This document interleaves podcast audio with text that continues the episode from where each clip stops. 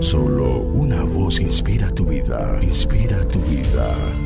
Una voz de los cielos, con el pastor Juan Carlos Mayorga. Bienvenidos.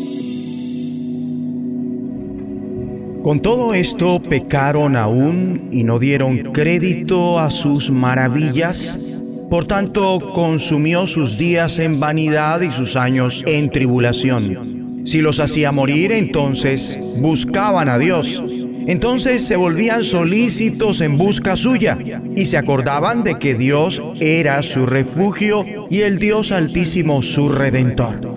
Pero le lisonjeaban con su boca y con su lengua le mentían, pues sus corazones no eran rectos con él, ni estuvieron firmes en su pacto.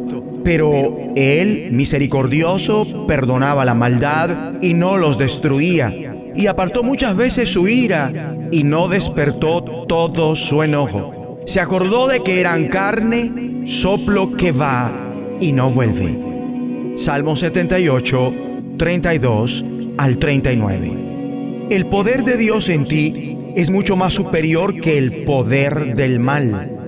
Hay personas declaradas ellas mismas ateas que tienen como fin cada vez que se congregan desestabilizar iglesias compuestas por creyentes genuinos. Y ha pasado que en este tipo de personas fácilmente, sin una aparente razón, como si un poder diabólico se apoderara de ellos, toma el control de ellos, llevándolos de una forma terrible a amenazar físicamente a quienes lideran nuestras reuniones, contrastando con el poder de Dios, obrando mediante la reacción estable, segura, amable, comedida y de autoridad por parte de quien dirige y quienes sirven ayudando en la misma reunión. Y esto abre nuestros ojos al ámbito espiritual que debe hacer que se ponga la fe en Cristo, ámbito donde combaten el reino de Dios y el reino de Satanás. Escrito está, porque no estamos luchando contra poderes humanos, sino contra malignas fuerzas. Amable oyente, el poder de Dios en ti es mucho más superior que el poder del mal, pero este mal tiene una naturaleza que no conviene ignorar.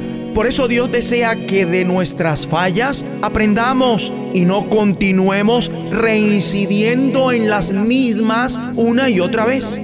La historia del pueblo de Dios estriba en que, a pesar de todo lo que Dios realizó por ellos, siguieron pecando.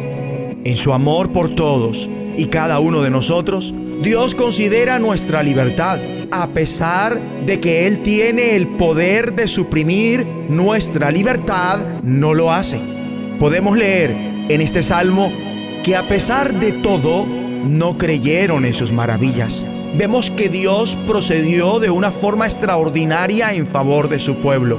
Los corregía o castigaba y ellos regresaban a Él. Pero entonces lo halagaban con la boca y le mentían con la lengua. No fue su corazón sincero para con Dios. Con todo, vez tras vez, invadido de compasión y misericordia, perdonó su maldad y no los destruyó. Pero ¿Por qué pareciera con mucha frecuencia que prevalece el mal a pesar del poder de Dios? Dios quiera que esta porción nos conceda parte de las respuestas. No se trata sencillamente de un combate entre el extraordinario poder de Dios y el extraordinario poder del mal. La humanidad y el libre albedrío también conforman la ecuación. Bien escribió por el Espíritu el apóstol Santiago, cada uno es tentado cuando sus propios malos deseos lo arrastran y seducen.